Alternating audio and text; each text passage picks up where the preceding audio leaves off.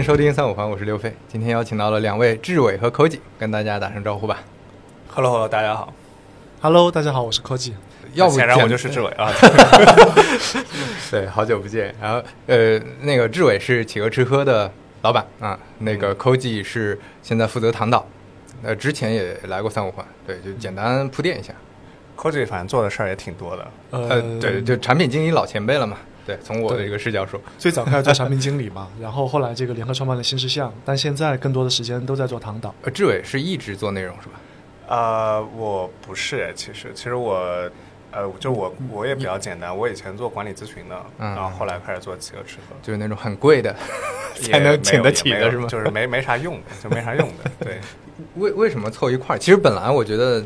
凑一块儿录有点浪费，挺挺想跟你们单独录，但是想了想，三个人聊好像欢快一点，而另外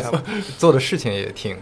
呃有有很多重重叠接近的地方，所以咱们就一块儿聊一聊。嗯因为我之前跟 Koji 我们也之前聊过好多次，嗯，对，是你们没有没有做纯播客或者怎么是吧？就是私下聊是吗？对，还挺早之前了，快两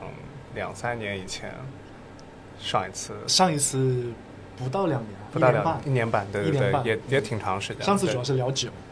对对吧？对嗯，因为 Koji 也身份很多嘛，他还做嗯。投资啊什么对所以对。对，所以就是一点点，一点点。所以所以对，就开拓一下投资人的那个人脉渠道。对 对，咱们咱们就先从第一个话题切入聊一聊呗，就先先聊聊自媒体吧，聊聊做内容这件事儿。咱们其实都是那种人啊，你说对，就感觉就找人聊自媒体这件事情已经五年没有发生过了。对 对，很久没有人说来，我们来聊聊自媒体，就自媒体这个词儿都已经很久没有听到过了。对，对，所以是三五环一最近不是做了一个考古专题吗？对今天是那个考古专题的系列之一吗？对，可以算是吧。对，对自媒体是个老词儿吗？我我不知道，可能我这那个接触前沿的东西太少了。志伟来讲讲的，确，好像的确这两年大家不太提自媒体这个概念了。我觉得一般提是什么？做内容可能会更具象化一点，比如说做抖音、啊做小红书或者怎么样，但至少可能大家不会再把就是说就是这样的就不会称之为自媒体的这个行业，就不像说可能当时在嗯二零一三一四年那段时间，就大家还是会把嗯。这个会称为自媒体那个行业，因为这个其实是一个比较明显的是从上一个纸媒到新的这个、嗯嗯嗯这个一个过渡的阶段嘛，而且载体比较集中，就是公众号，就是公众号嘛，对吧？对就对对，以及现在没有谁就是愿意把自己叫做媒体嘛，哪怕是个自媒体。就媒体老师是骂人的。是吗 对，以及这个太太重了，太重了，对，所以就是现在感觉们就是做内容的，我们不是做媒体。啊，啊 对对是，我跟你说，做媒体真的很吓人。对，主要感觉现在做媒体，我我也我觉得媒体它会更加来源于一种对，感觉上它更多是一种对于公众的表达明白。啊，对，就那嗯，你在中国做媒体需要牌照呀，嗯嗯嗯，然后它本身，然后它本身可能在这个过程当中，你需要去怎么说？我觉得可能大家对媒体这个东西，更多的还是会跟之前的那个还是会有一些关联度。啊那这个里啊面其实会有一些，比如说你需要去想做选题，你今天想要去怎么写文章，你今天要想怎么去，就它真的是一个可阅读的东西过来，对吧？就要给到你这边。那它不管今天是在呃纸上的还是在公众号上的，对吧？但今天大部分的媒体形式，它不是一个传统意义上的阅读的那种形式，它可能它是一种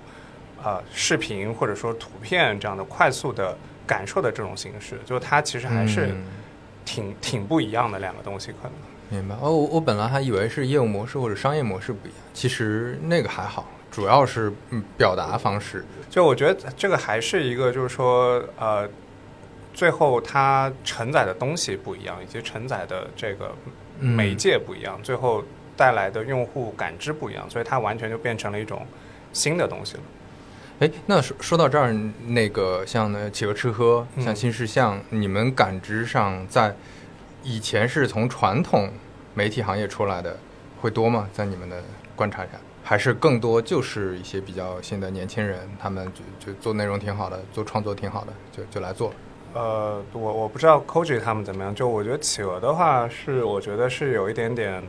呃传统媒体的余晖下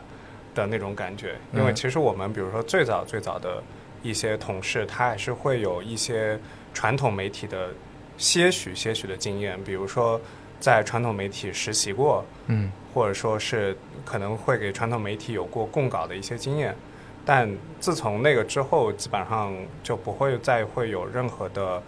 呃，就是新的呃传统纸媒的或者我们说的是传统媒体的那些工作相关的一些经验。嗯，那更多的其实都还是一些完全是。呃，我们叫什么自媒体 native 对吧？或者就是就是嗯完全就是没有经历过那个时代的一些同学，在开始在做这个东西了。明白。嗯我不知道新事项是什么样。对，因为新世相最早的创始团队还是非常纸媒背景的，然后啊到今天最核心的团队也是就是极强的纸媒背景。呃，比如说这个呃两位负责内容的创始人，就是都是之前在中国青年报、GQ、博客天下做这个执行主编或者做主编，然后核心团队里面也有就第一财经周刊、南方系，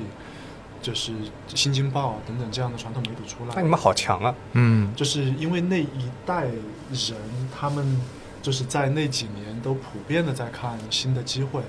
然后那些人他们本来也都是大学毕业就大家一起进入了这些媒体嘛，所以其实还是彼此之间有非常强的这个网络在的，然后大家那个时候同时拥抱新媒体，然后也都愿意这个早去去到有亲近的人或者熟悉的人在的公司，觉得还是有就还是有传统媒体带来的，就是当时的很好的基础吧。我观察的好像也是自媒体早期做的时候，很多就是从纸，包括现在其实一个新载体出来，你像我看播客，嗯播客这个呃领域里大量的都是从一，他们就也叫那个一财系嘛，就是嗯出出来好多原来做呃纸媒的对一一些专专业一些编辑。呃，专业的编辑和记者，他们出来做的各种播客对会比较多，但是慢慢的可能他们就转向去专职做播客，对然后就就相当于进入转行进入另一个行业了。之前那个嗯经验积累变成了他下一个载体的一个基础，而并不是说他直接把原来的方法论全挪过来。我我是这种感受。对，而且其实所谓的新媒体，或者当时其实我们还称这个行业为新媒体行业嘛，对吧？然后现在也不行了，旧媒体。对对，所以当时就是呃当时有跟那个毒舌电影的创始人小卷啊当时有聊过，他当时就说了一个特别好玩的话，他说我已经做了好几次新媒体了，因为他比如因为他是网易出来的嘛，所以他其实啊是先从纸媒去了网易，对吧？这种那个是门户门网易户对吧？嗯那个是一次新媒体，对，然后再到第二次，就是你从网易就是门户网站到公众号，那又是一次新媒体。包括他们后面可能就是做其他做的也特别成功，做抖音什么，其实你永远会有新的媒体存在，所以就是所以一直会有一个，就是所以就说后来自己跟别人自嘲嘛，对吧？我们是古典自媒体，对？就 是对对，像我之前我跟科技聊，我们都经常讲古典产品经理嘛，对吧？是是是，对，你你提到这个，我之前听到一个嗯观点吧，就是说呃，应该是之前跟那个文化有限的杨大一聊的时候，他提到说，怎么评价一个团队或者一个人他有内容创作能力，应该是他在迁移载体、迁移平台的时候，他能重新再获得。呃，不能叫成功嘛，就是重新再把这个内容作品做起来，嗯。就这个可能是一个内容创作，你你们会这么看吗？我觉得我可能以前我我还是挺认同这个的，嗯对吧？你比如说像，你的确能看到有很多现在的还是很活跃的，呃，做内容的创作者，他其实是不同的平台不断的穿穿越或者不断的迁移过来的嘛。你像和菜头啊什么，其实都是嘛，对对对吧？所以他们其实一直还还是一直在创作很多很好的内容嘛，对吧？依托于不同的载体之上。但是我觉得可能最近这段时间的。就是可能过去三到五年的这一波新的媒介，包括你说短视频也好，或者就是呃小红书这样的相对更快餐的一些内容也好，它其实跟之前的这种变化，它其实是一种非常跃迁式的一种变化。你至少以前你比如说，不管是呃报纸到门户到豆瓣到甚至到最后到微博到公众号，就它的核心的载体还是文字。我认为就还是文字，嗯那么文字和图片吧，我觉得，对吧？但是你你到了就是抖音和小红书，它的核心的传递信息的介质其实是有变化的，对吧？嗯你一个变成一个动态的短视频和一个，嗯，小红书我觉得还是以图片为主吧，我自己觉得。那这种就是其实会有一个挺大的媒介上的变化的不同，所以就是我觉得，所以就是这个跨越之间的难度会远远比之前的那种跨越，我觉得可能会更大一点。对，感觉是迁移成本的不同，嗯，或者制作的内容的本质逻辑其实还是挺不一样的。嗯我觉得对于一个人来说，要从图文跨越到视频，嗯这个难度真的是非常大的。嗯这需要一些天赋。嗯，然后，但是另外一个层面呢，就是我们说创作，其实它分两种嘛，一种是个人的创作，另外一种其实还是内容公司的创作。而且对个人来说，就写短篇小说、写长篇小说，它也是两种不同的作家呀。嗯嗯、所以你要求一个人他又会这个又会那个，我是认为他很难习得，他已经很多事情是天生的，就是你是一个会写字的人，但你不一定有很好的在镜头前面的这种表达力，对这个是就是非常非常困难的。但对于一个内容公司来说，就是同时做多种不同的内容呢，它在一定程度上。是可以追求的，嗯，因为对内容公司来说，做内容就等于是做产品，那做产品它底层还是有一些类似的方法论的。嗯嗯，就是你呃两个视角，你从个人视角来说，可能你之前擅长的、你积累的这些，呃，它在迁移的时候，如果就像刚才说的，你从文字迁移到视频，那它整个逻辑完全变掉了。可能这这里面的成本，或者说你你你需要重新习得，就有些人甚至可能就没有天赋或者没有这方面的能力。但对于内容公司来说，嗯，你是一个生产，可能是流程化、工业化制造的一个过程，那你可能能去模仿，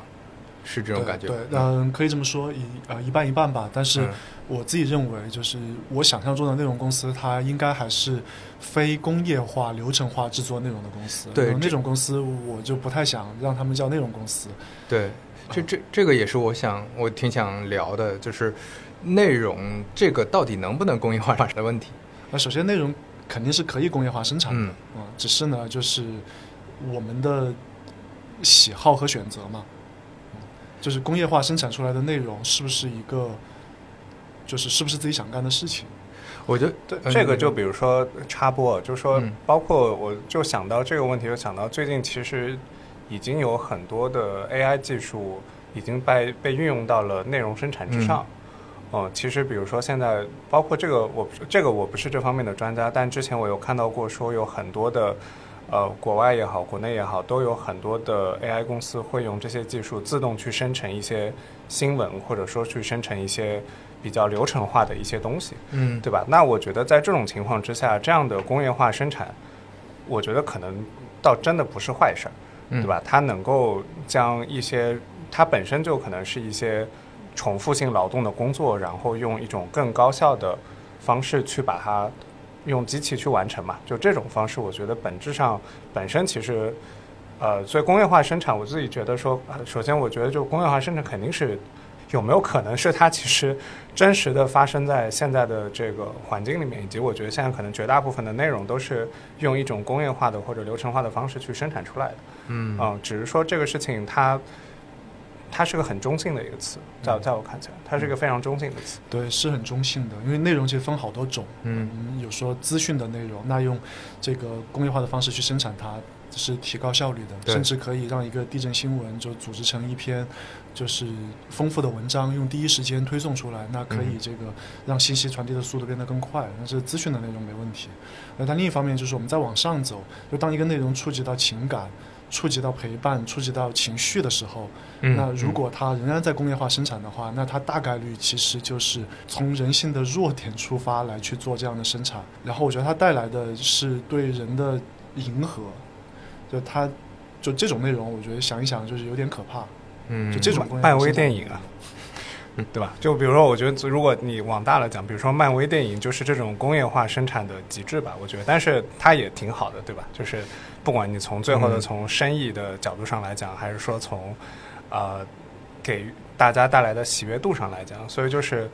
我我一直觉得就是说过度的去强调就是。人或者就是我们一直在讲什么所谓的手工啊，或者嗯。人的东西，强调什么工匠精神，对对对，我觉得在很多时候，这个其实是啊、呃的的确是我觉得说啊、有点偏执，有点偏执，或者嗯。甚至说以这个东西来去建设一些就是所谓内容欣赏的鄙视链或者门槛，或者以这些东西去建立一些所谓的品味的标准，对吧？就是这个事情本身也是一种呃挺一种傲慢吧，对吧？嗯所以就是科技怎么觉得？我其实 你认为漫威不是一个就是就在好的例子是吗？啊，漫威不是一个工业化生产的东西。嗯。啊，嗯我认为它里面还是有非常强的这个创意。的创造。嗯，嗯，就不管是审美上面，还是在剧本上面，嗯。就这个它还是是有大量的人性的参与在里面的。理解，呃，我我最近有个感受，我不知道你们是不是有同样的，就是呃，跟呃刚才科技说的，跟载体，跟你是不是呃，比如说如果特别需要传递情绪的，比如播客，播客就是典型的那种，因为它它特别需要陪伴感，你是听一个人讲话，如果你是读稿，或者如果你传递的东西、信息、内容是不真实的，啊、不真诚的，它就会有明显的，就听众会会能明显的感知到。所以我觉得跟载体是比较有关系。比如说我我会感觉短视频平台我刷到的大量的都是工业化生产，因为他们不用创造梗，他们抄梗就行了。就是有大量的，就我能刷到，呃，你刷的多的话，一天可能刷到七八个，完全一个包袱一个梗，但是它是不同的人表演，不同的镜头，不同的那个化妆，它可能可能就是这种形式去生产，他们就是会抄抄各种梗，但是因为我这个团队表现力很强，我能把这个表现的好，因为因为短视频。它是用这种，首先特别碎片，然后它又是个性化推荐，所以这里面不太存在说呃所谓原创性的问题，然后它又很短。我我我觉得跟平台有关系。你如果把这个这种工业化生产的模式放到播客，它就是行不通的。就可能的确就是不同的载体，它本身带来的作用也不一样嘛。所以就是我觉得你今天一定要要求一个，呃，当然我觉得你说，呃，各有各的，就就每个人在这个不同的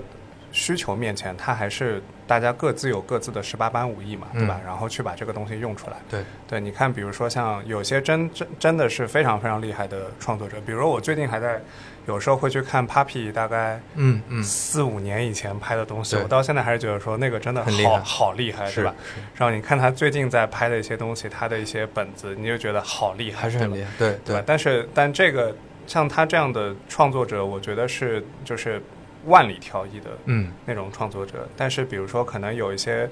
呃，可能就是短时间内会火出来和短时间眼球的人去替代的，也也经常会发生。但这个其实它就是一个非常客观的，就是。就是它就是一个很很正常的一个事情，就是就非常非常正常的一个事情，就看你最后呃在一开始可能会让你获得这么多关注的嗯一些原因到底是什么？对，有很多，比如说可能让你受到关注的这些原因，它本身是掷骰子掷到你身上，嗯也非常有这种可能性嘛，对吧？所以就是说，这种就是，呃，你这种让你自己变得非常呃红或者受到关注的核心要素，本身这个生产要素本身可能不是你自己个人嗯去掌握的，对，它可能是平台的一段时间的算法推荐，或者就是这一段时间。有突然热之间新闻对，就忽然之间大家产生了一些什么样的兴趣，对，或者热点，刚好这个事情骰子掷到了你身上，对吧？所以就这也很正常。但不像就是说，可能真的是非常非常厉害的内容创作者，像 Papi 或者对他其实是有一个非常呃，或者这个我真的觉得是老天赏饭吃，对吧？嗯那你嗯有这种核心的生产要素是你自己完全掌握的，但这样的就是，就但都很正常，就都是会发生的。非常非常非常正常的一些情况吧，我觉得。对，当你火了之后，当你获得了大量曝光之后，你要清楚背后的原因是什么，对是不是？因为因为平台现在都很鬼的。我之前做做过那个平台，虽然是那个网约车平台，但是嗯其实它对新人肯定是要友好的，对不然你留不住嘛。对，所以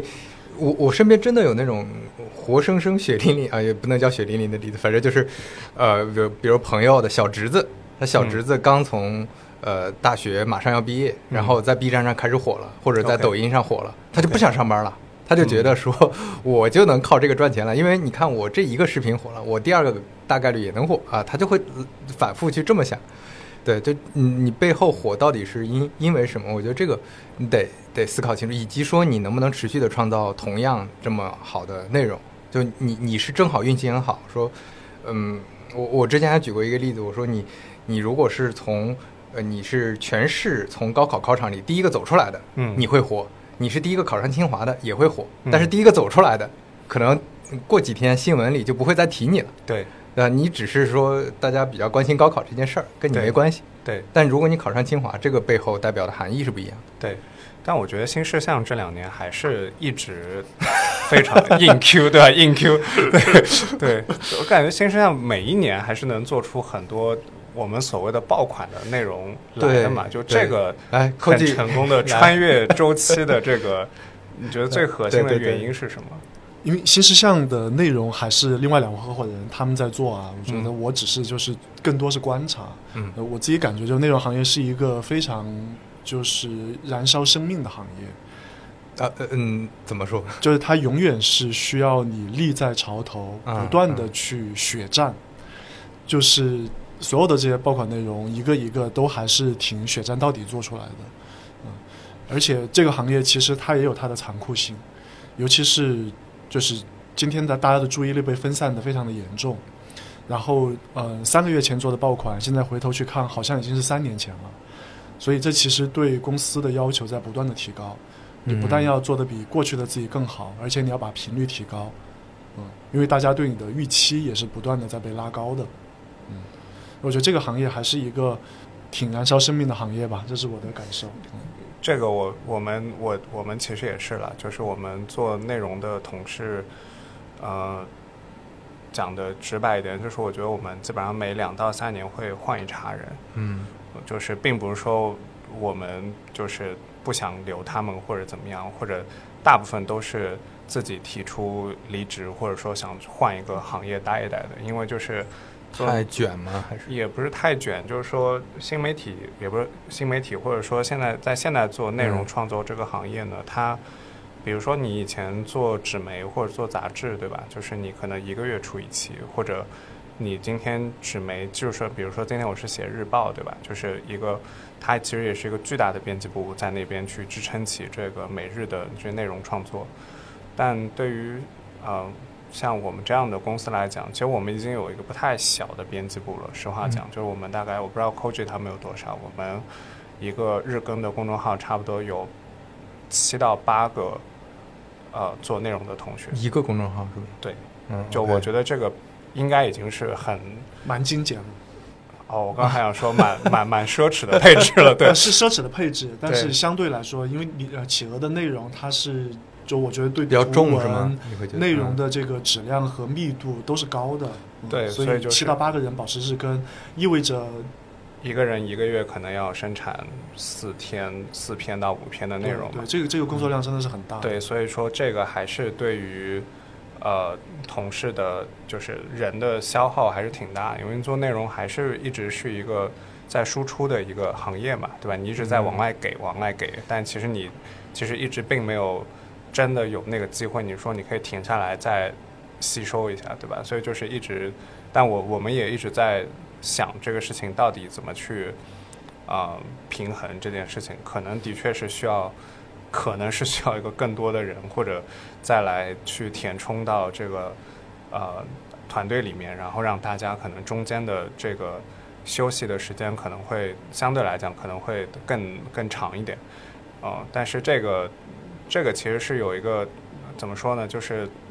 尤其对于负责的同学来讲，就可能对于编辑同学来讲，他们你即使有再多的，你有很多的编辑，你可以让他的节奏可以慢一点，但是。对于内容负责人来讲，就这个岗位就会变得非常非常的有压力，因为他其实虽然可能不用自己去写文章，但他其实需要每一天都要去确保那天发出来的内容的质量是好的，啊，所以就是他这个对于这一个人的具体的这个岗位人的心力的消耗，其实可能就会特别特别大，啊，所以以前可能是可能做传统杂志是一个月。搞掉半条命，对吧？现在他就是每天每天就像一个嗯，有点像一个毒药，或者说像一个慢性死亡或者慢性毒药一样，对吧？就是在每天都在消耗你，对吧？所以它其实真的是一个嗯，就内容这个行业的确是一个非常非常辛苦和非常残酷的一个行业，我觉得。它它是你会感觉它是一个反复做同样的事情，还是会需要反复做新的事情呢？这个这个是怎么？可能我觉得对于不同的内容，呃，比如说行业，或者说不同的，哎，就不想用赛道这个词，就可能就是不同领域的来讲，就可能会都不太一样吧。嗯，对，就是呃，我们怎么说，就是从我们自己企鹅来讲，就是内容还是一直，我觉得会有很多的重复性的工作，嗯。哦，但是这种工作我们就会称之为比较像资讯一样的工作，嗯。啊，对吧？就是什么地方出了一些什么新产品，什么地方开了一些什么新餐厅，它可能从内容形式上是挺一样的，然后但是你从内容上来讲会不一样，所以就看说今天可能就是对不同的人来讲就会有挺挺挺不一样的，对。所以之前我们还是经常会收到很多的呃。就简历啊什么的，就或者给我们说啊，你们这个真的是全世界最开心的工作之一。我心里就经常，我我现在已经也不会再去呃反驳什么，就是，但是的确，我觉得这个的确是嗯世界上最辛苦的工作之一。Q 一下 Koji，那你们是 觉得你们是在做重复性的工作吗？还是说在做创作性的工作？重复性是难免的，因为我们一直认为，就是好的内容它背后的母题是类似的，就是人的悲欢离合、爱恨情仇、生离死别、升职加薪、亲人离去、恋人分手，就这些东西它是母题是永恒的。嗯呃，但在不同的这个时间节点里面去做这样的内容，一个是社会环境会变化，一个是自己的人生状态会变化，所以还是会做出新意来。呃，所以有不同也有变化。就你刚才说它不呃，它它没有吸收，但是我观察到有一些自媒体可能是累累是累在它要反复吸收，它要随时关注各种各样的信息，特别怕错过一些信息，而且他要整理出来一篇稿子，他可能要整合特别多的内容，要去聊特别多的人，就这个是停不下来的。他不像有一些呃，就可能都不是内容，可能是其他的一些行业，你你的经验积累之后，其实后面是越来越轻松的，编辑成本是能降下来的。是但是做内容编辑成本反而可能你做的越大，你对对内容的要求越高，成本降不下来。我觉得轻松跟轻松，就其实这个还是相对的嘛，就是它轻更轻松还更困难，它肯定还是相对的。嗯，所以可能轻松的点在于说，呃，的确是你做的时间比较久，你大概心里是知道说什么东西是，呃，会有一些什么样的反馈的。嗯哦，我觉得这个其实是一个相对来讲，就是在至少你的所谓套路吧，套路在一段时间内，我觉得它是有用的。嗯嗯，但是它的确会越做越，呃，难的原因在于两个是，但长期来看，我会觉得说，我很同意你的看法，就是说，我觉得它是长期来看它越做越难的。嗯哦，所以就是说，虽然说有一些套路它能够被短期之内能够被反复验证，这个轮子能够反复的滚得起来，你不用重复的造轮子，呃，但是的确就是第一个事情是说，你的这个载体里面要找到呃新的东西放进去，就这件事情它不是那么容易的，对，有可能就是这个池子里面的可被薅的。鱼或者这个这这头羊身上的羊毛总会被薅完，对吧？就是这个是一种情况。第二种情况就是说是，呃，你很容易受限于自己的这些以前的这种啊、成功的所谓的范式和经验当中。那在这个过程当中，你其实是有可能因为盯着眼门前的那么一小片的小小池塘，然后但是其实外面已经是惊涛骇浪了，但你今天还是在自己的那个小池塘里面耕耘，对吧？就我我们这两年其实我觉得就有这样的情况在，所以反而其实是不如呃一些团队或者一些人从零开始的轻松自在，哦，所以就是这个其实长期来看，我觉得还是一个。就是边际效应会不像其他行业累越累积越有，呃越累积越有的一个一个行业，就它还是长期来看，它其实一直是一个不断的，像 Coach 刚才讲的，就是要站在前面，然后就是要一直血战的一个、一个一个生意，对。就可能跟这些年的嗯内容平台的切换迁移也有关系吧。就他们嗯不会给你一个时呃一个一个机会说，哎，你在这个平台上有这么久的积累了，不管是你的那个关注者，还是说你在这个平台上的品牌，可能这个平台都甚至都没了，你做了挺久的。对，而且就是还是跟以前的内容逻辑会很不一样嘛。嗯就是比如说公众号的时候的你的读者，他其实真的还是更更多的就还是的确是你的读者。对对，对吧？就是你你的只要今天在公众号上有关，当然这两年算法也有很多的改变，但大部分的时候就是你的内容的关注者还是有很大的概率可以嗯看到你的推送和相关的内容嘛，对吧？但不像就是说真的就是一个呃，像其他的以算法中心制、算法分发制的嗯嗯这些推荐的这些平台，抖音也好，小红书也好，它其实就是一个还挺黑箱和盲盒的事情。今天你的粉丝是不是真的能够呃被推送到你的内容，就还是一个挺对对。对挺不一样的事儿。对，对，嗯不过我觉得内容行业它有一个好处，就是它其实是一个自由的行业。嗯，如果是一个对自由在自己的这个优先级关键词里面排行较高的一个人的话，选择在这个行业工作，他能得到的这个快乐和幸福感是较高的，嗯，因为你可以就是自己一个人，也可以三四个人，也可以加入一个有一定规模、给你一定安全感的公司。嗯就在不同的状态下面，其实你都能够养活自己，而且这种养活还是在今天相对比较体面的养活自己。对我我见到的，其实那玩意儿宝典里也讲过嘛，就是现在两个呃高杠杆的载体，呃就是代码和内容嘛。就我我看到的，我身边的朋友这边也是这样，就是要么是独立开发者，要么是独立媒体人或者独立内容创作者，他们的生活状态是能比较。呃，接近像那个西方的，像 FIRE 一族，嗯就是我可以到处旅行，或者我自己想怎么在哪儿住，对，想怎么生活都可以。就我的工作是不需要依赖什么组织和很很强的上下游绑定的。对，对，我觉得今天很多的这种就是感到的压力、焦虑，其实还是来自于进步主义思潮带给我们的东西。嗯就其实想说，在一百多年前，没有一个要求或者没有一个默认是说人要不断进步的。嗯，但今天嗯好像不进步就是一个天大的罪过。那如果就是放下这一点啊，当然这个这个放下是非常困难，这从小就已经有一点就在我们意识深处的一个东西。对而且放下这一点，我觉得内容行业是一个很好的行业。嗯你就是会一个技能，这个技能可以让你一辈子在一个状态下面很舒服的生活、体验、输出、赚到钱。这个在其他行业是非常困难，在其他行业是更加困难的，因为其他行业的变化可能会更快，可能需要更多的嗯资源、嗯平台，你才能够保持在一个状态里面。嗯那内容行业其实你靠自己可以自给自足，如果你放下进步主义的这种执念，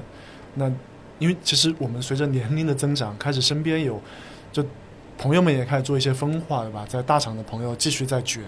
继续在加班，九九六，大家也无怨无悔。但也有一些朋友就是发生之前发生在小说里面的，就去到大理，去到三亚，去到一个嗯海岛。现在在身边有这样的朋友，开始在真的选择这啊，样。你身边也有这种朋友？有很多这样的朋友，呃，然后你观察到大家就是不同的生活状态里面，就是会出现不同的这个心境，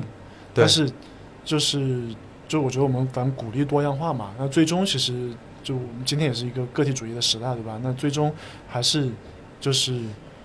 自己的感受是最重要的。而再说回来之后，我觉得做内容这个行业呢，它是可以让一个个体嗯，嗯相对充足的、自由的生活。这个所以从这个角度看，也是一个蛮好的行业。对我还我也经常跟朋友讲，现在真的是一个好的时代。你如果说像像你刚才描述的那种，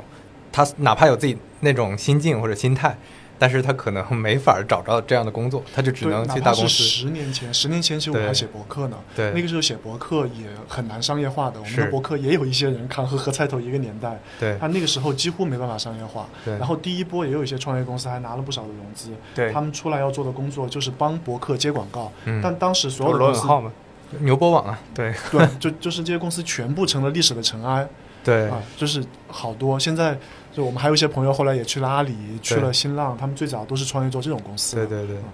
那现在你再看，就这好像变成一个默认了。我是一个个个体创作者，我根本不用担心说我的内容做好了之后会赚不到钱，是。因为这个行业成熟到，就是你做好了之后，大把人把大钱把人捧到你把面前，钱送到你的面前，经纪人希望来签约你，MCN 嗯希望来这个给你做经纪，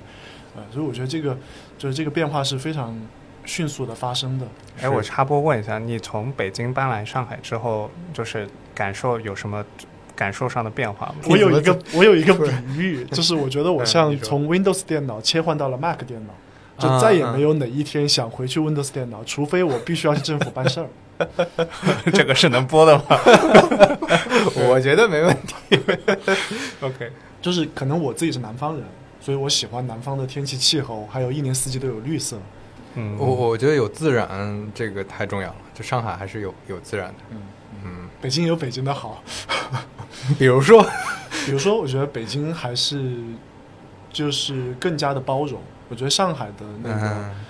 包容度，其实某种层面是不如北京的。比如在北京，其实你文化上是包容的，对嗯非常自在的出门，但在上海，就是嗯我觉得去到一些地方，你还是有一点点压力，就觉对得今天要稍微收拾一下。对，有精致上的一个追求，安安福路嘛，然后北京还有一点是，呃，我觉得因为大家都过得更加的 chill，所以那个状态好像很多时候比上海要放松一点。是吗？北京会比上海吗？我我我感觉北京呃，可能北京也分很多片区，可能就我之前带的片，片区其实还是挺嗯卷的是吧？对，就是整就那那些呃，比如说我之前在像西西二旗这种地方，像那个五道口这种地方，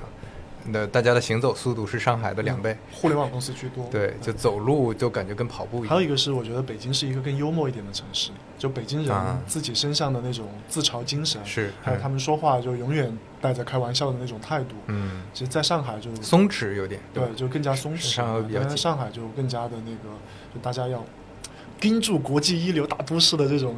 气势。也分地方，也分地方。这这位说是怎么什么感觉？你是一直在上海？我上海人，对，对，不能等上对，呃，也也分地方吧，也分地方，但就是，呃，其实前两年，我就我的那个房屋中介跟我说，反正这两年搬来上海的博主特别特别多，嗯，呃，然后某种程度上就是会让上海的某些区域，嗯、还还卷的挺厉害的，对吧？但就是但一样嘛，就今天我觉得就很也我也很正常，就是比如像杭州，你说西溪那一块地方跟对老的杭州就感觉其实完全不是一个城市嘛对对对对吧？就上海，你一旦就是就上海其实是有一个很核心的区域的，就是东南西北四条路，嗯，对吧？北是上次我们我想想看，我们上次是怎么说的？这个就好好容易冒犯别人。就北是可能昌平路，嗯南是赵家浜路，西边是定西路，啊、上北西啊对，然后、哎对西边是定西路，东边是呃新天地那一块，就是嗯就这个四方形是一个很独立的地方，就你超出这个四条路以外的地方，那就是其实又是另一个地方了，所以就可能是。这个还还还是挺不一样的，对。嗯如果你稍微往北面走一点，就任何地方稍微往外面走一点，就还是还还是挺不一样。嗯但其实我想问刚才 Coach 这个问题的原因是，就你会觉得说，呃，因为上海跟北京现在都有很多的个体内容创作者嘛，嗯对吧？然后也有很多的媒体公司，新所谓的新媒体公司，或者其实上海、北京都有挺多的。就是你会觉得这两个地方对于内容创作者来讲，哪个地方会更过呃更友好一些吗？或者说哪个环境会更容易激发呃内容的创作吗？如果是做时尚、做生活方式、做和美相关的东西，那一定是上海更好，因为资源都在上海，所有的新鲜的事情发生在上海。但是如果是要就是做作者或者做更加情感陪伴、情绪就是影视剧创作 OK，我觉得在北京还是有它的这个圈子在的，了解。有圈子有氛围，然后有。人可以和你讨论。嗯嗯，志伟，你有什么感觉吗？我差不多吧，对，反正基嗯本上就上海就给你足够多的素材，让你非常的。那这个不是个贬义词啊，就是嗯算了，剪掉吧，这个太太刻薄了，这个 没没事，你是上海人，说这句话就还。不不行不行，这个过于刻薄了，精致精致精致生活方式对对这些刻薄还是那个还是剪掉了，就要跟后期剪辑的是你自己剪吗给？我自己剪。哦，好的，剪掉。这可以做标题，对，可以，十万加。我放放到片头了，就是这段。哎，刚才刚才说到做内容，就我我说两个点嘛，一个我我我觉得 Koji 说的特别好的是，呃，对于个体创作者来说，认清楚自己的优势和自己擅长什么还是挺重要的，因为不同的载体它能突出你的特点不一样。就呃，我我印象非常深刻的例子，就之前跟半佛先生聊，他其实从公众号迁移到 B 站的嘛，他他的 B 站的视频是很呃独树一帜的，就是没几乎你可以认为没有画面，你把它屏幕关了当播客听也完全 OK。就他的画面是一堆搞笑基辅图嘛，也不能说精致，但是我我跟他聊，他就说这个是他想过的，就他的优势就是在文案。如果他一旦变成比如说出镜，比如说他要去精精心剪辑拍摄很多素材，那就会导致他会卷到另一个领域去，就跟别人去拼整体其其他的一些信息量的输出，他是拼不过的。那那他他就把自己的优势发挥好，就是我就把文案做好就 OK 了。所以他最后视频呈现出来是这样，我我觉得也是同样的道理。就为啥我跟很多朋友聊，我说其实有一些内容，就是你哪怕之前在公众号、在播客做的还不错，你去做短视频真的不一定合适。就是短视频它它它的呈现信息的方法，它的信息量获取的方法都都都差异非常大。是，就是说到这个，你们会感觉这不同的平台，嗯，你们现在是怎么看待的？尤其现在你们可能也要做消费品，也要去投放。刚才那个录音前，我还在跟科技聊，就如果做品牌的话，现在公众号，当然一方面是我你们自己本来就有这个，嗯，叫阵地也好，或者说嗯之前的积累也好，呃，另外一方面就是文字、图文，它能呈现的一些品牌的内容和跟用户的沟通应该是更强的。刚才还在聊，就短视频可能大家内容真好，然后就记不住你，对，你们会有这种感觉吗？我不知道 Koji 怎么看，反正我觉得内容分两块吧，一块嗯是内容本身，一种是内容呃为品牌做的内容，就是嗯还是这还是两种挺不一样的东西。嗯然后如果是内容本身的话，我们自己内部也总结过，就是说，呃，图文的内容核心其实还是高效的信息量的传递，所以一些偏一些测评类的内容或者一些偏推荐类的内容，就它其实还是可能说是用，呃。文字的形式去呈现，它对于读者来讲，效率信息获取效率是最高的，啊、然后像短视频或者说像呃图片为主的这些媒体，它更多的还是这个之间的那条线就可能没有这么大的呃就没有那么明显，它更多还是一种只只给的感官体验上的刺激，对吧？就像你从就今天我带你去探店或者看吃播什么，对吧？就你文字上只能给你描述很多味道，对吧？但是你看图片或者看视频，就你都不需要去描述那个食物，对吧？就是你把那个食物直接怼到那个镜头前面就好了。就这两天，上周还在跟朋友聊，就为什么就是现在高端日料越开越多啊？就是嗯我我们有在想，可能其中的一个原因是视觉上好呈现是吗？对，就是它这个高端日料，就是或者说寿司吧，啊，拍照最容易显得好看的一种食物。是是，就你嗯仔细想想，是不是这样，吧？对吧就是如果今天它是一个方方正正，它就是别舒适，而且基本上所有的日料餐厅的灯光都很适合拍照。对对对，然后它那个背景又很干净，是 对吧？然后那一枚东西放在上面，它又很，它又很直。对，它又很直给，对对吧？你比如说你今天吃一个贵的什么鱼或者什么，对吧？就是你雪花看着很多，或者你那个特别大或者怎么样，对吧？就是那个特别容易呈现。嗯但今天如果你是一个考验火候的、考验这种炒菜，对吧？或者什么东西的，就是一般来讲没有经不是没有经过稍微训练过一点的拍照的人，拍出来的东西基本上都是不好看的。对，啊，对啊，所以就是说你就是一方面，所以就嗯。这个就是一个，当然有很多其他因素在了，包括成本啊什么，但是我们觉得就是说从这个这个点很重要，视视觉上呈，包括我们也在讨论说为什么现在喝酒的话，对吧？就为什么威士忌这个事情它特别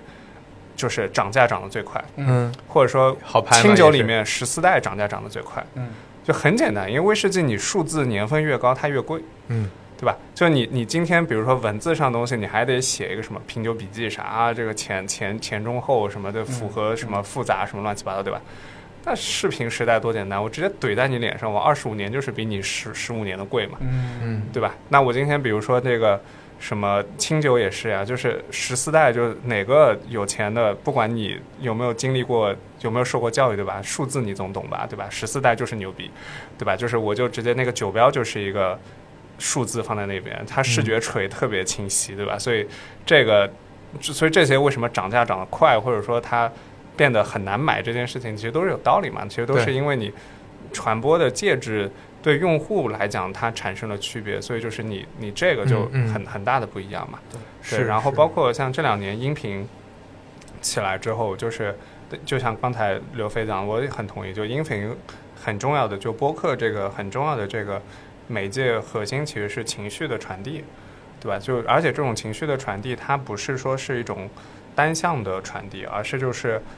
播客的创作过程，这个过程本身它就是一种情绪的记录和甚至是情绪的激发的一个载体。嗯啊、就是这样的创作过程当中，你面对面的在聊天，对吧？就这个本身就是一个非非常啊、最有效但又最简单的一个情绪的激发的一个工具嘛，对吧？对所以就是说，所以的确是不同的媒介的载体，它最后所呈现出来的核心特质是不一样。包括这两年纸媒或者纸质的内容物再回去，嗯，对吧？？包括说这两年就是大大小小的北京、上海都有很多的。上周北京好像就有那个独立书展嘛 ABC 书展，对，A B C 是反正对，还有包括有一些图书集市啊或者什么，对吧？那你现在看到这种，可能大家就是碎片化的东西吃多了，对吧？那你就又回去了。那现在反而是一些嗯很多的独立杂志，很多的各种形式的这种纸质的东西，那你它不仅仅是说今天我拿在手上的那个触感不一样，而是说今天你的纸纸的这样的载体给一个更大的开面。那你更大的开面，比起你手机做的再大，对吧？也就巴掌嗯那么大，对吧？但是今天你一个报纸或者一个杂志放在那边，那么那么大的一个开面，你在上面能够做的尝试和创作的可能性会更多以及更完整。那最后可能不同的媒介都会有它适合的创作方式和它的呈现的内容。那最后可能就大家反正找到自己该有的那个东西，就其实还挺好对，我觉得这点挺重要，就是有些人要投身新媒体，想的就是，哎，最近什么火，我就一定要去做什么。就现在短视频火，我赶快要去做短视频。就他会觉得内容做内容就是一个，嗯，呃，就前面我们提到工业化生产，或者它嗯有完全同同样的底层逻辑的事儿。但实际上，你找到什么是合适的，这点可反而更重要。就可能那个是一个你看起来有红利的地方，嗯但是那个地方卷起来之后，你在你你可能还不擅长，最后得到的结果不一定比你去这种看起来比较老。嗯个我们刚才说，其实公公众号也不算新媒体了，嗯。但是公众号肯定不会死掉，这种图文形式不会死掉。对，但反过来讲，我觉得这个可能也是个好事儿吧，就是你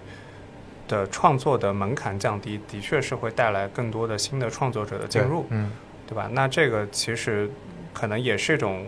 某种程度上来讲也，也也不算一件坏事儿吧。就是嗯你能够，包括我觉得现在能听很多可能之前也比较可能知道他，但是你也知道他，但是你也不认识他，对吧？但是呃，他们以前可能对他们来讲，就是写字或者什么都挺不是那么容易的一个工作，对吧？嗯但是你说播客嗯就挺好的，就他可能创作起来，就至少上手的门槛没有这么高，对吧？就所以还是有很多很有趣的内容，因为一些新的不同的媒介的形式，包括载体小宇宙这样的。对硬 Q 对吧？小宇宙这样的 APP，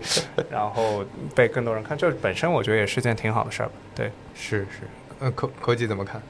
哎，我我我我问 我问个具具象点的问题吧，比如说，嗯，新你像新事项要不要投身进其他的平台做这件事儿是怎么思考的？首先，做一个内容公司肯定是拥抱所有的平台嘛，拥抱所有的这个新的内容形态。嗯嗯，这个是一个这个就底层的一个想法，嗯就是开放一切的可能性。然后再有呢，就是其实是像现在呃大量的内容创作是基于视频的，嗯嗯我们在这这个团队的精力、时间的分配上面，甚至预算的分配上面，也是在视频上面的投入是非常多的。嗯，只是呢，视像做的多数是中视频，嗯对，不是快手和抖音上的短视频。嗯那在中视频的创作上面，我们比如说也做爆款中国，做你好先锋，就这样十分钟到二十分钟左右的纪录片或故事片。那这样的内容，我觉得我们还是就花了很多的时间精力去研究它。嗯这个是不是也是跟呃之前图文你们能有的这个呃经验积累也好，你们擅长的方向也好，有这种关系，有这种思考吧？对，因为底层的一些东西还是相似的，嗯就是如何理解用户、理解时代。然后我们做的很多内容也是有品牌在里面嘛，所以这里面也包括如何理解品牌，去把他想表达的东西翻译成，就是今天我们认为大家更加接受的语言和表达方式。嗯呃，所以它底层的一些东西还是相通的。哎，所以我蛮好奇，嗯。新事项没有做过，就是在短视频上做过尝试，或者做过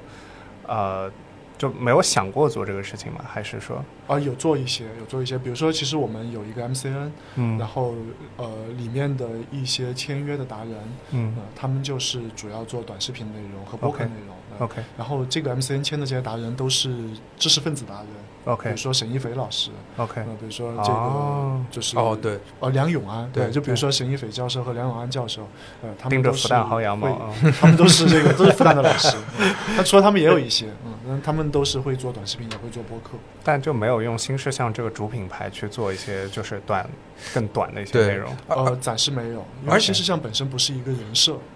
这个其实也是我刚刚才想聊的，就是品牌嘛。那个嗯刚才志伟也聊到过，我我我我的观察是品牌可能两层嘛，一层是创作者的品牌，就别人能不能记住创作者，别人能不能认同创作者。如果他认同，就认同这个 KOL 的话，你本身背后的商业价值和你你你做消费品牌这个投放的价值肯定也会更大嘛。就是我觉得这个跟平台关系也挺大的。就短视频上去留下创作者品牌的难度肯定是比长视频和图文大的，嗯，对吧？但短视频广告报价高，就就一定要就如果就是一定要聊商业，当然就是说，我觉得本身就是说把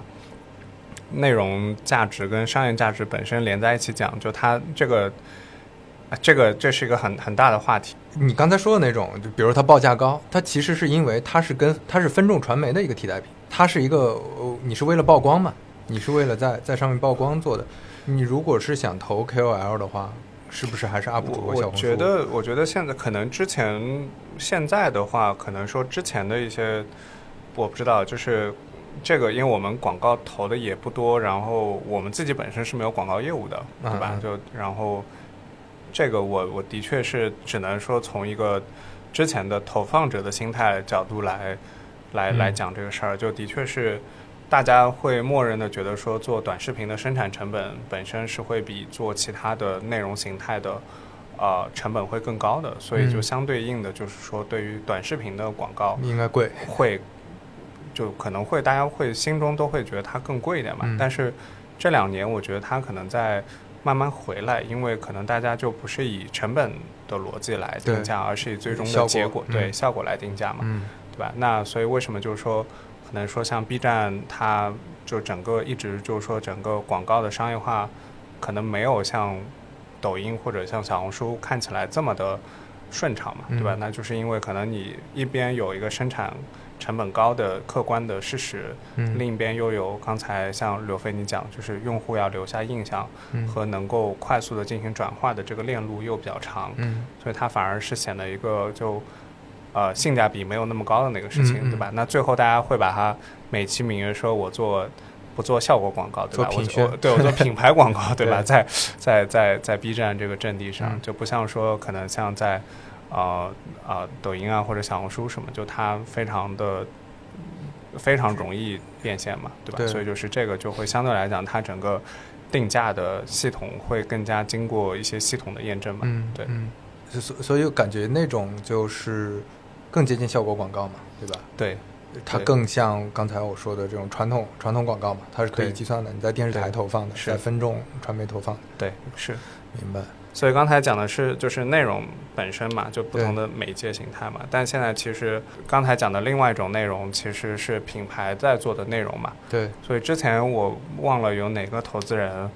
呃，有在说，就是反正他们会觉得为什么说觉得三顿半的品牌做的特别好，就这个大家都知道三顿半品牌做的特别好，对吧？但就是有一个还蛮有趣的观察一个观察，就是说他们的公众号的阅读量特别高。嗯哦，嗯，对，所以就是说，呃，从这个角度上来讲，就有可能公众号变成了，就公众号的内容变成了去更深、去去连接更深度的用户的一种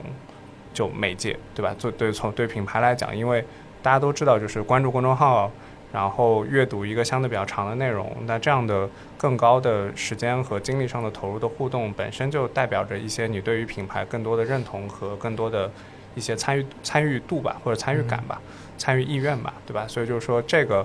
就本身还是一个特别特别好的一个标准吧。但是可能现在其他的很多的我觉得品牌现在也挺流行，开始在做内容这件事情。就是这件事情，突然我觉得就是在这一两年开始变得流流行了起来，对吧？可能是因为投放预算减少，今天大家都想四两拨千斤，对吧？但的确是能看到有很明显的有这么一个趋势在那边，包括很多品牌开始自己做播客，对，对吧？然后很多品牌在小红书上搭建自己的官方的阵地，对，然后包括很多品牌开始跟用户一起去做一些内容的共创，对吧？以前可能叫投放，现在叫内容共创，也不知道是不是另一个四两拨千斤的方法，嗯对吧？？然后反而就是可能抖音会，抖音可能会少一点，就是品牌自己做的内容内容，就可能抖音更多还是直接去给。就是直播间引流或者什对，么，就曝曝光曝光吧就是它很难内容比较难，对嗯反而现在就觉得可能说像公众号呀，然后小红书呀，然后播客呀，就反而现在变成了很多品牌自己在做内容的一些阵地吧。然后这一块我觉得唐导做的特别好，对对硬 Q 又开始硬 Q，对唐导是怎么思考这个问题？呃，公众号还是一个主阵地，我觉得在品牌不同阶段可以有不同的阵地的选择。嗯因为公众号作为主阵地呢，它的一个价值就是图文内容的生产相对成本还是较低一点。第二呢，是对于我们这样背景的团队来说，做公众号图文内容还是在更擅长。还是相对得心应手一对点。，嗯，然后再就是志伟说的非常对，就公众号的内容，它因为相对较长，而且它在阅读的时候是相对更加沉浸式的，所以它和用户之间的这个连接也会就是变得更紧。说到这个，我感觉播客的连接也挺紧的呀，但是甲方还比较少，两位老板也考虑一下，对吧？好，但这个已经很明显能看到是一有一个趋势是吧很明显的趋势嘛，对吧？嗯就感谢谐星聊天会，对吧？就是给大家顶天花板，我觉得这个还是个挺明显的正在嗯正在发生的一个事情。嗯对我，我就自我突然有很多问题想问 Koji，就是、嗯那比如说你们是怎么去规划，比如说。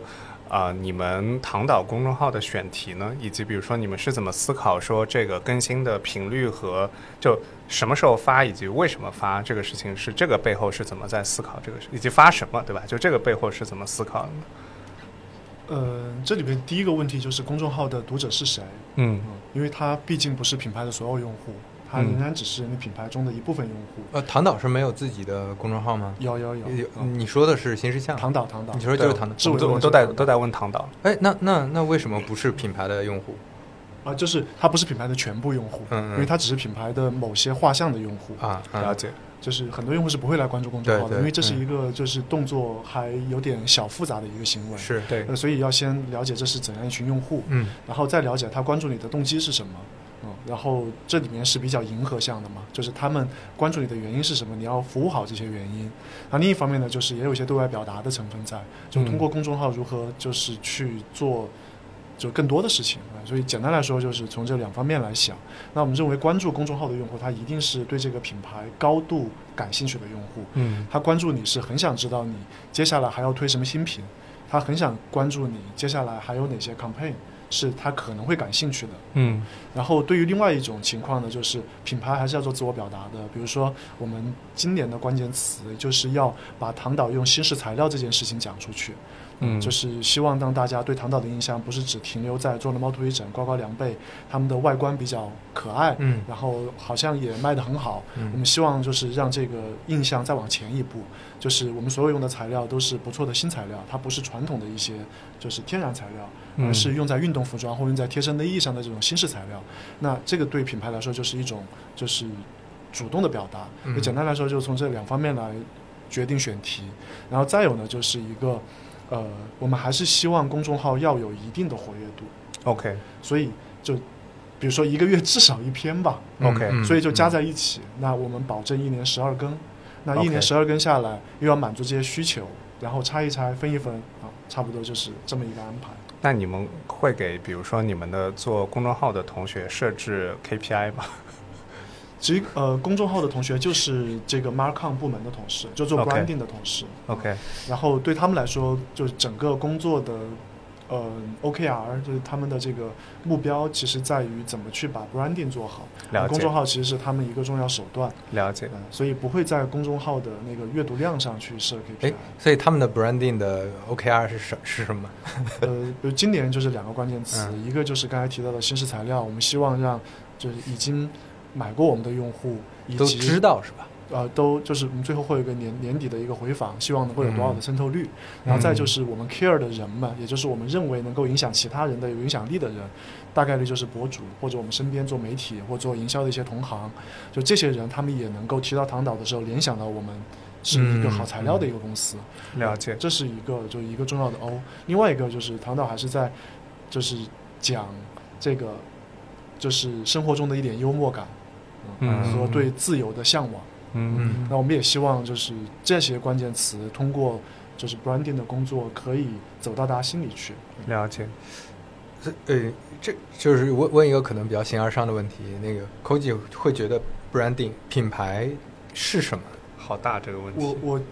嗯嗯，或者我想怎么讲啊？这个嗯确实是一个非常困难的问题。我觉得嗯现在要回答这个问题有一点点妄自菲薄吧。嗯嗯只能说我们今天因为在做品牌嘛，那想把自己的品牌做成什么样子？嗯，那我我自己理解就是品牌，我们说的品牌是消费品品牌，对，所以它建立在消费品的基础上。嗯所以这一切的前提就是你做的这个产品，它还是是提供了一种新的供给，它的这个新的供给是功能上的供给，也是情感上的供给。就是你做的这个东西本身，它要让人感觉到功能上实用，嗯情感上愉悦。嗯呃，所以这是这个品牌最基础的东西。你还是在创造产品、销售产品，让人喜欢你的产品，对，这是根本。然后在这之外呢，我觉得我们今天做品牌还有一点点就是自我的小野心或自我的小任性，就是认为做了这个产品之后，因为产品卖得好，所以你开始有一些利润，有利润之后，你可以拿这个钱再去做一些表达。那这些表达就可以把自己就是喜欢的这种呃喜欢的观念、认同的观念，就是用自己可以控制的方法去让更多人看到，让更多人听到。明白。志伟怎么感觉？呃，这个这个问题太大了，这个哎，那你你你就说说你怎么做的品牌嘛？简单来讲，我觉得品牌来源于差异化的价值，嗯嗯呃，或者说品牌来源于价值，价值来源于差异化嗯啊、然后所以怎么做品牌，最后就会变成说到底怎么做差异化嗯啊、那今天来讲，就是说这样的，今天我们能够提供的价值，我觉得可能会有两个层面，一个层面是我们说的所谓功能价值嘛，嗯对吧？这个就是可能回到唐导刚刚在说的，我今天再用一些更好的材料去给到用户去提供到一些可感知的差异化的体验。然后另一块，我觉得就是情感价值。嗯那这个我也觉得其实是呃，唐导我自己作为一个旁观的用户来讲，我觉得是做的特别好的一件事儿，就是嗯他在这些情绪表达和这些呃一些或者说往往大了讲一些价值表达吧上来讲，我觉得其实是就做的都还挺好的，包括说现在。就是现在，我觉得这个也是一个越来越多大家已经开始在有意识的去呃做和去传递的一个事情，对吧？尤其包括像现在 Patagonia 直接把调子起那么高，对吧？然后再往前，你看 Lululemon 和各方面的都是，其实大家会开始更加重要的去关注到说品牌这个，就是在情感价值上给人带来的身份成身份标签上的差异性的不同。那围绕这两个点来讲，就是其实我刚才也挺想，呃，再问问 Koji，就是你觉得就是说本身有一个内容基因的一个团队，就是在做品牌这件事情上来讲，你觉得最大的呃优势，或者说从你的过去的做唐导也快两年了嘛，嗯，就是在这个过程当中，你觉得对你们来讲最大的一个呃帮助或者价值是什么呢？我觉得大家对唐导有一个误会，就一直觉得我们是一个内容基因特别强的公司。嗯对，但事实啊，上，这个是误会吗？对，这真的是一个很大的误会。事实上，唐导内部真正做内容的、全职做内容的同事一个人都没有的。而且你们跟新事项的关系也并不是说内部很强的那种重叠，就你们是独立团队，呃对吧？是，嗯就是对，就是我是交集嘛，但嗯其实其他的同事全是就是新招聘的同事。OK，呃，只能说就是我们招聘的同事都希望大家，尤其是这个做 PM 和 PMM 这两个岗位，就做产品经理和产品市场经理这个岗位的同学们，他们要有比较好的表达能力，有不错的网感。嗯那但是这些都不是这个内容出身的人。就甚至也不是唐导能成功的主主要因素，是吧？就是比如说唐导的冷启动，会非常依赖新事项吗？从你的视角看，呃，首先新事项它给品牌的帮助比较在品牌的中后期，因为实际上最擅长的还是做 branding，做这个全案的营销。嗯呃，但在从零到一的阶段，反而不太那个从零到一的阶段，我觉得能够直接用的资源是有限的。明白？那我觉得就是唐导一开始还是是包括到今天啊，也是非常产品驱动的一个团队。然后我们非常克制的再去就是做表达，因为我觉得今天今天做消费品，我觉得这个就还是有史以来吧，就是有人类消费品历史以来，就消费品企业能够成功，还是产品是最高的优先级。嗯，如果产品做得不好，表达做得过多，这个我没见到哪一个消费品牌是这么成功的，嗯这个是特别招人烦的。就大家喜欢的是你产品做得很好了，你可能做了好几十年产品了，然后你现在开始和我讲一讲你的一些想法、一些理念，嗯让大家会春风化雨的接受，嗯甚至感觉这是来自某种就是有智慧的东西。嗯。但是如果一上来就说大量的表达，这个首先我自己也不是一个喜欢表达的人，嗯嗯。然后我们团队也不是一个那么爱表达的团队，呃，所以我觉得我们还是就是你如果回头过去看唐导的所有的这个市场动作，都是基于产品在做的。了解，对对对，其其实我感觉上唐导的表达还是还是相对多的，但是确实更多不是理念上的，更多是产品上的，对吧？还有，我觉得你们有一个特别好，我觉得你们嗯跟很多的用户会做内容共创或者互动，我觉得这个其实，但嗯只是说你们有可能有很多这样的一些有趣的 campaign，然后最后会用内容的方式去记录，把这些 campaign 给记录下来，嗯然后再传递出去。我觉得这个是一个做的特别好和顺的一个事儿。对嗯嗯嗯嗯嗯嗯嗯，就是因为今天的，呃，今天的消费者他其实，在消费品牌的时候，他还是对这个品牌有一些除了产品之外的期待的。嗯因为大家就是就还是生活水平上来之后，大家的物质需求得到满足之后，是希望能够有一些这个陪伴情绪的东西，也能够就是价值在消费的过程中得到体现。呃，所以我觉得这个的满足也是重要的。嗯，只是说就是我觉得品牌如果只干这个事情，那你就是一个内容品牌，你就不是一个嗯消费品品牌。而我们本来就做过内容品牌了嘛，为什么做唐导就是要做一个消费品牌？呃，所以在内容的表达上面，就是我们一直非常克制。我克制的办法就是这个团队的人数控制它。嗯嗯嗯哎，所以刚才讲到说，你们做公众号的这个团队是你们整个 branding 这个团队嘛？就是，所以你你是怎么搭建这个 branding 这个团队的呢？或者说，这个我也挺好奇的，首先，我们就是 branding 只有一个人，OK 然后我们的 marketing 团队分两个部分，一部分是这个叫我们叫 marcom，就 OK marketing communication，然后是就是它包括 branding，但不限于 branding 然后这这里面就一个人，然后另外一个部门就小分队叫做 mark 呃 product marketing，就 PMM，、然后它更是就是产品做出来之后如何 go to market，就哦这个过程的一个团队。哎，所以其实没有一个人是专门做公众号的。然后公众号的内容基本上是这两个小分队他们在工作过程中的产出，然后要在公众号上去做一个输出表达。了解嗯，了解，对，然后嗯这两个部分的人，一方面还是是来自于这个呃，哎，我们其实对都都还是来自于有相关背景吧。OK。这志伟，你们在孵化新品牌的时候，你你你一开始是这么想的吗？就是内容和呃消费品的关系，我们其实倒也不能说孵化新品牌，我们其实就自己做，对，吧自己还是在自己做。嗯我觉得我们的品牌其实还是一个很，可能跟 Koji 他们不太一样。就嗯我，我觉得我们的品牌的呃名词第一性还是一个渠道。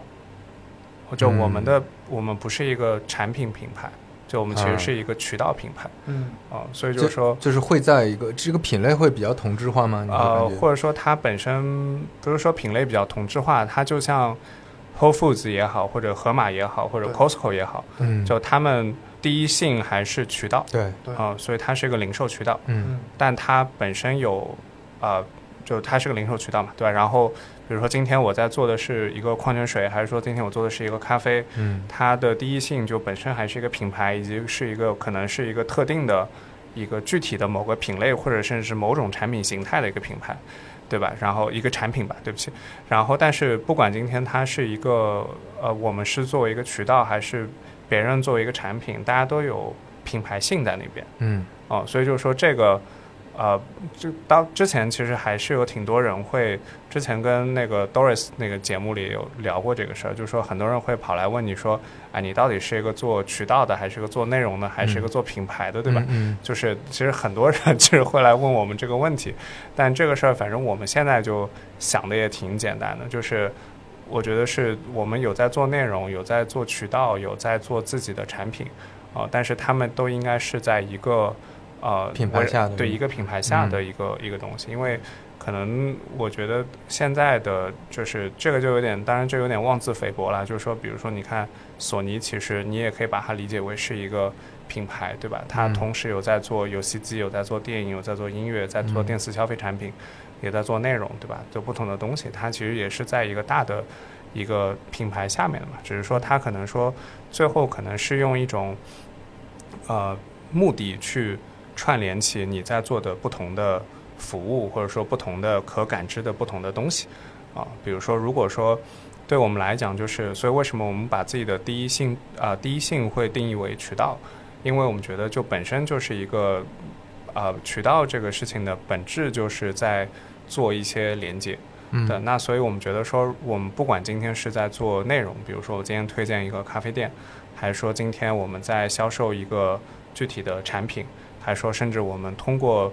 呃自己在工厂或者田间地头找到了一个产品，做一个贴有自己商标就是呃的一个产品，就它本质上来讲，其实都是在做连接的这个动作。嗯啊，所以我觉得说我们会把自己还是会定义为一个渠道，但是我们觉得有些可能渠道它没有那么强的品牌性，啊、是因为比如说，呃，可能简单来讲就是说，今天比如说你你家楼下的这个夫妻老婆店，对吧？它嗯也是一个渠道，嗯但它可能没有那么强的品牌属性，因为它给你提供了很多的功能价值。因为它嗯比如说离你比较近，或者它嗯东西比较便宜，或者说它愿意送货上门，嗯对吧？所以就是它没有我们说的狭义上的那种品牌属性嘛，对吧？但是渠道本身它是还是可以有一些啊、呃品牌性在那边，对吧？所以就是包括我们刚才说的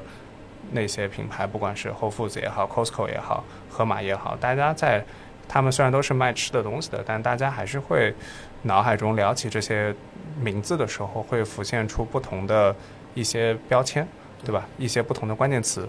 对吧？Whole Foods 可能是 organic，对吧？Costco 可能是大，对吧？盒马可能是送货快，对吧？就它还是会有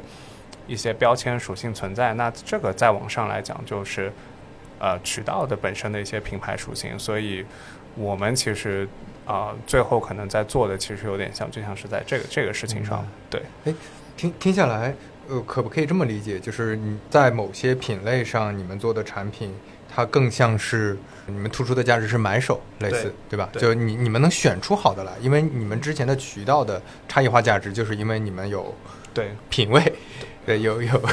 有有这个选择的判断的能力，对，所以你们能选出好的产品来，这是你们的第一性的东西。就我非非常非常不敢说自己有品味这个事儿，因为我们自己，呃，同事一直会觉得说品味某种程度上来讲是一种很很很偏见的呈现吧。嗯，对，品味就是偏见了，对吧？就是这个其实是我们自己内部还挺呃抗拒对啊抗拒的一个东西。但是可能我们从我们自己的角度上来讲是，呃，这个之前有跟猫柱聊，他有提到一个词儿，我觉得特别好，就是减少摩擦。嗯，对吧？那比如说今天就是举个例子啊，我们今天可以给你推荐一个特别好的一个咖啡店或者一个特别好的餐厅，对吧？但是我觉得说今天去餐厅消费的一个一个，当然很多人会说这个事情上它没有办法产生商业的闭环，对吧？就如果今天你想要去推荐一个餐厅或者推荐咖啡店，你要产生商业闭环，那只有两种方式。第一种方式是餐厅他们给你钱，对吧？但这个东西它其实是产生了更多的摩擦的，是因为说你给用户提供的信息就不正确了。那对用户来讲，去获得这个信息的效率其实是降低的。啊，如果说今天另一种方式是我跟用户收钱，或者说我某种程度上来讲，员费这种，或者建建立一个交易的闭环吧，嗯对吧？就是比如说之前像 Enjoy 它卖券啊什么的，就是对抽成这种，对嗯但这种它其实也是在增加摩擦的，因为用户到店自己消费完付钱就行。就其嗯实这事儿，你只要告诉他，啊、去哪儿就是就是这个信息本身这件事儿，其实你在这个链路当中的工作或者最有价值的工作，其实已经结束了。嗯你在做更多额外的工作，其实都是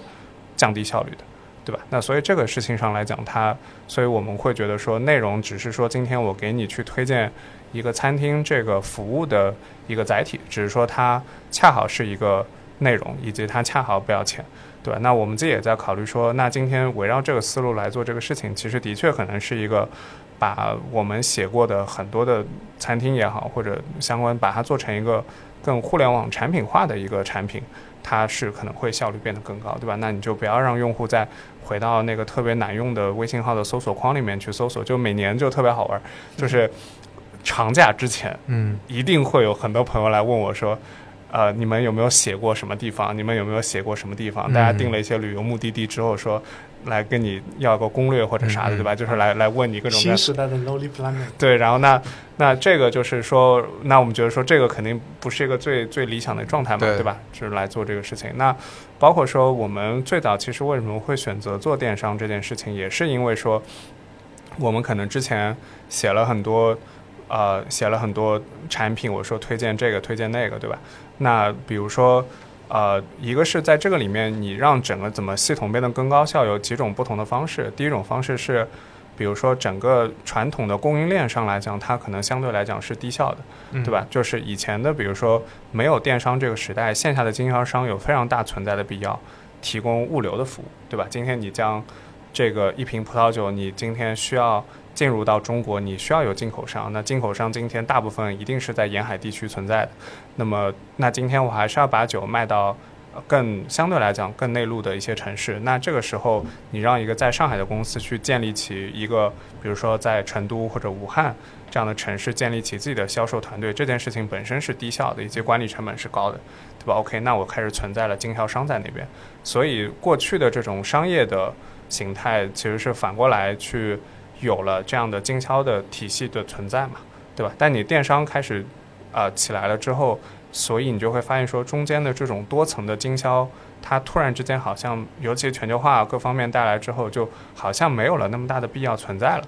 对吧？那最后你发现说，哦，原来我可以通过做一件事情叫做说酒庄我们用户啊，就你直接把整个中间的供应链的层级给打掉，对吧？那这个整个的流通效率就会变得更高。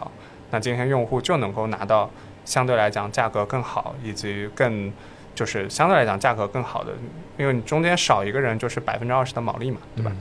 那你毛最后你这个人百分之二十，他而且他是个指数级的上升，嗯你多了一个人就是再往上乘个一点二，那你就会变成一点二乘一点二乘一点二乘一点二，嗯嗯，对吧？就是不断的指数级的上升，对吧？那所以这个就是你能够极大的优化整个体验。所以 OK，那我们觉得说自己去做零售这件事情，可能是在这个层面上来讲是啊、成立的，嗯对吧？然后另一个点上来讲，就是你还是要帮用户去减少消费的选择嘛，对吧？就是在很多产品之上，你能不能够在一些多样化的产品当中去帮用户减少一些消费呃决策的降低整个决策的成本，对吧？那就这个事情本身可能也是挺有价值的，所以就是说这个是呃，所以不管说自己做零售还是去做导购，反正去将生意上的这个事情连接起来，我们觉得是也是成立的。所以 OK，那我们今天就自己卖货呗，对吧？所以其实这个还是会有一些啊、怎么说呢？其实是我觉得就做这个事，做零售这个事情和做内容这个事情，呃，可能在很多其他的一些看起来就是它挺挺不挺它挺是两件事儿的，但其实嗯在我看起来它还挺一件事儿的。嗯提。供的是类似的用户价值。对它其实提供的价值其实是一致的，所以它只是说刚好它呈现的形式不一样而已。感觉你你们说的正好是两种不同的样本，就是呃做消费品牌的两种方式，一种是围绕产品的，一种是利利用之前的内容和渠道。对对对对，这也挺有意思。因为之前我以为可能都都算是叫什么内容电内容电商、内容品牌嘛，嗯但其实逻辑不一样。嗯，对，其实内容电商，我不知道 Koji 怎么看，反正我嗯大概在最早这个词儿提出来的时候，就是说内容电商这个事情不成立，嗯，就从一开始就不成立。对，嗯因为呃，当然，我觉得可能我现在有点被打脸，就是说，你看李佳琦，你说算内容电商吗？我觉得 算，对吧？就是对吧？但什么李子柒？对对也算，对吧？但是就是说，可能我之前的，但可能之前我们在提内容电商的时候，更多的可能指的就是我今天先做了一个号，对吧？然后带货然后？带货嘛，对吧，但是就是这个其实呃，感觉上来讲，就是它本质上来讲还是一个渠道的渠道变现的一个一个逻辑嘛。对，嗯但只是说，可能我之前会觉得不太成立，或者至今我觉得绝大部分的时间还是不成立的原因是，你通过内容本身能够撬动的流量，对于一个电商，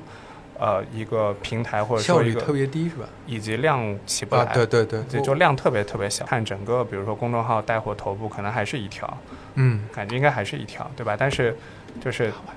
嗯，但是一条本身可能现在最大的时候做电商，嗯就作为一个渠道来讲，它一年就可能十个亿吧，嗯，对吧？但如果你从一个渠道的角度来看，这个十个亿的生意，它的确真的就太小了。对，而且它是头部嘛，部它已经是最头部了，对对对所以也就十个亿，其实也就不太行。但是你说李嗯佳琦这样的，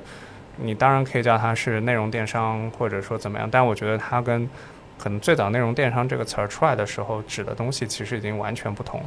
呃，对你你说的应该就是刚才我们聊内容带货嘛，对但但是你你通过内容建品建立品牌，嗯通过内容去做像你说的现在在做的这些事儿，可能逻辑是不太一样的。不太，我的确是不太一对样。对你，你就像播客，我其实从自己做做播客这两三年的视角看，我是很不看好播客带货的，就它的链路特别长，它就像你刚才说，它它是在增加摩擦的，它链路非常长。呃，就像你刚才说的，B 站和那个呃公众号，它的带货转化效率也非常低。然后它的优势也不在这儿，你用这种，你用这，你用劣势去拼这种短视频和小红书这种，呃，带货效率这么高，对，所以说说为什么抖音特别厉害嘛，就是是它将整个或者说淘宝直播也很厉害嘛，对吧？嗯？它还是找到了这个真正的所谓内容电商的最合适的这个载体和它的这个缩极大的缩短了整个变现的路径。就这件事情是通过产品本身。或者说一个互联网产品本身设计而达到的，但这件事情，我觉得这个东西的功劳并不在，呃，并不在内容这件事情本身吧。啊，对对对对，就是，那，它是因为它本来就是一个高流量的内容平台，是就是带货又是它这种内容载体最好的形式，是因为它是视频嘛，对视频带货起来，尤其美妆，吧对对对，带货的效率很高。对。科技怎么看内容电商这个事儿？你你觉得，比如说未来这些有流量或者说有个人品牌，或者呃，就说有创作者品牌的这些创作者，他们如果做电商的话，你会怎么看？你会有什么建议吗？我蛮同意志伟说的，内容电商它本身只有两种分化，一种是变成渠道品牌，像嗯企鹅车、指南、李佳琦，本身我认为都是一个渠道品牌。我们我们不配。没有，你们在那个公众号领域算头部了，对吧？是这样的，就是当你给足够多定语的时候，你都是头部，对，所以 就然后一种是渠道电商，然后一种是渠道品牌，另外一种其实我认为是一个内容公司的周边产品销售。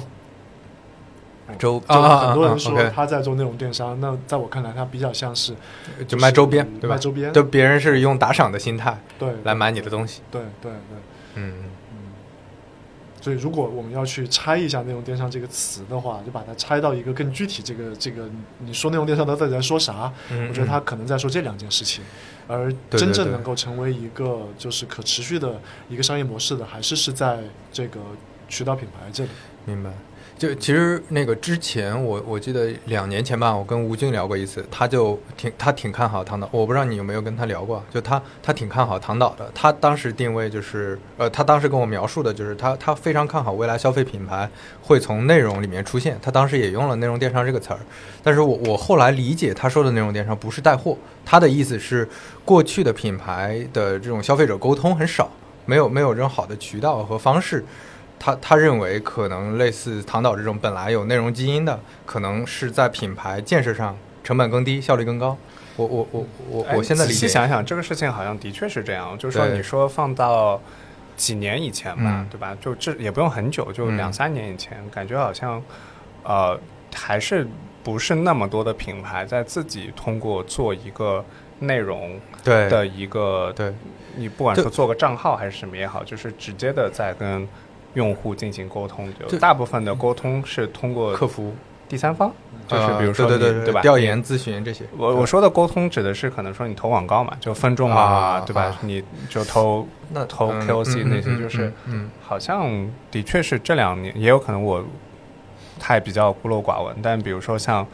这两年，感觉就是品牌开始直接通过内容去跟用户沟通的趋势，就还是挺明显的。对对对，因为确实这个内容平台它提供了这种可能性，在历史上的品牌要去和用户沟通，它比较难建设自己的内容的阵地。对对今天其实非常容易，嗯，建立了阵地，做了表达，就能够积攒自己的用户。但其实品牌做表达这个是有史以来就有的。我最近在看一本是这个肯定是讲对一九三一九三零一九四零期间嗯上海的百货公司的书，就讲这个打造上海消费天堂，从那个时候就开始。嗯然后里面一个案一个案例就是这个永安百货在他们刚开始的时候，也是在推自己自有品牌的香皂，然后它的推法也是会做这个纸质印刷品，嗯对，然后它另外一个推法也是做 campaign，、对。就是把大家搞到现场来，我做一个 event，然后做一个共同行动，大家可以看一看，呃，嗯嗯我的香皂怎么生产的，你甚至可以参与到其中来。我觉得这其实这个背后的有画面了有画面了。是很类似的。对嗯对。都是就是做了一个产品之后，你需要把这个产品的这个外观和这个产品的功能都介绍出去。对是。大家不同的年代用不同的媒介。只只不过过去我们遇到那个物资很供给很不丰富的年代，所以那个时候品牌都不需要太做这些，是吧？我我我我的感受啊，就早期那些品牌，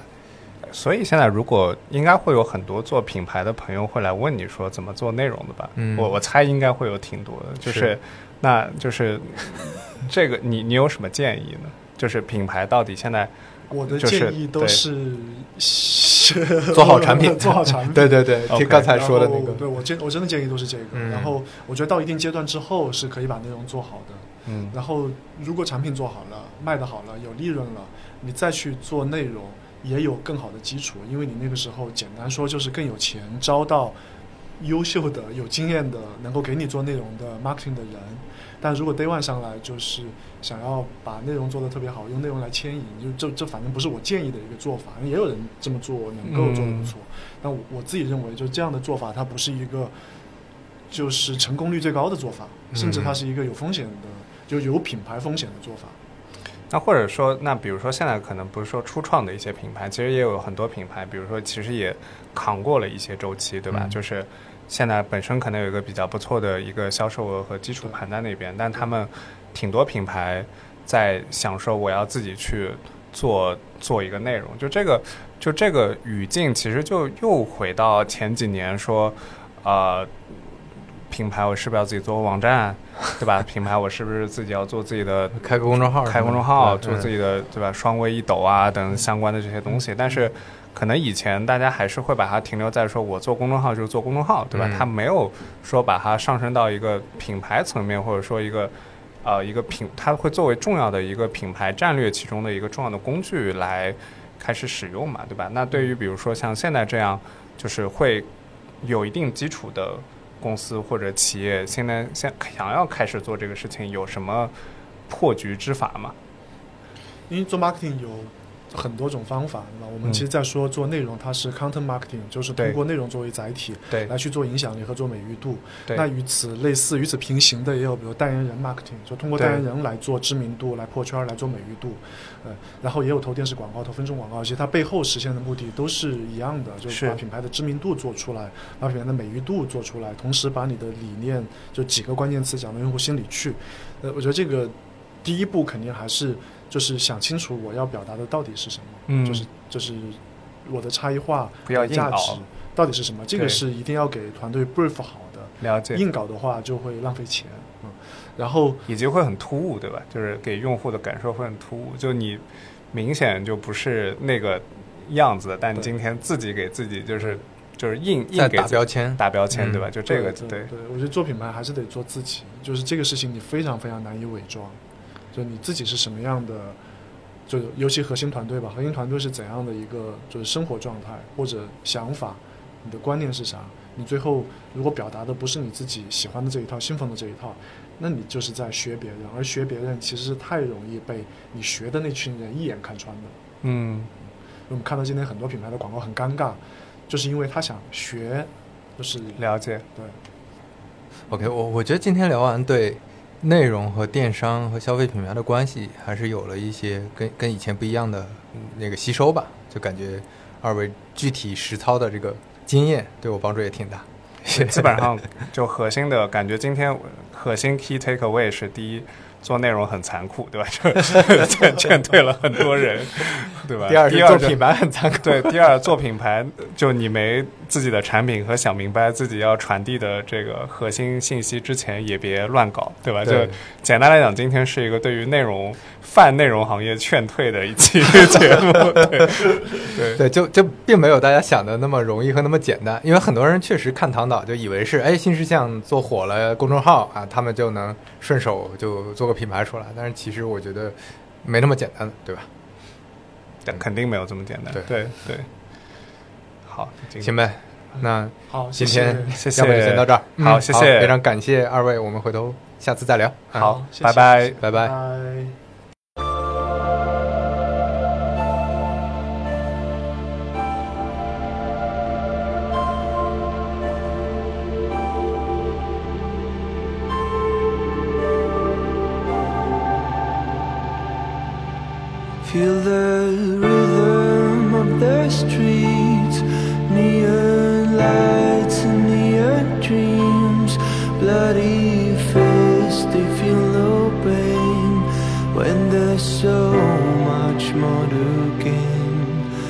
See.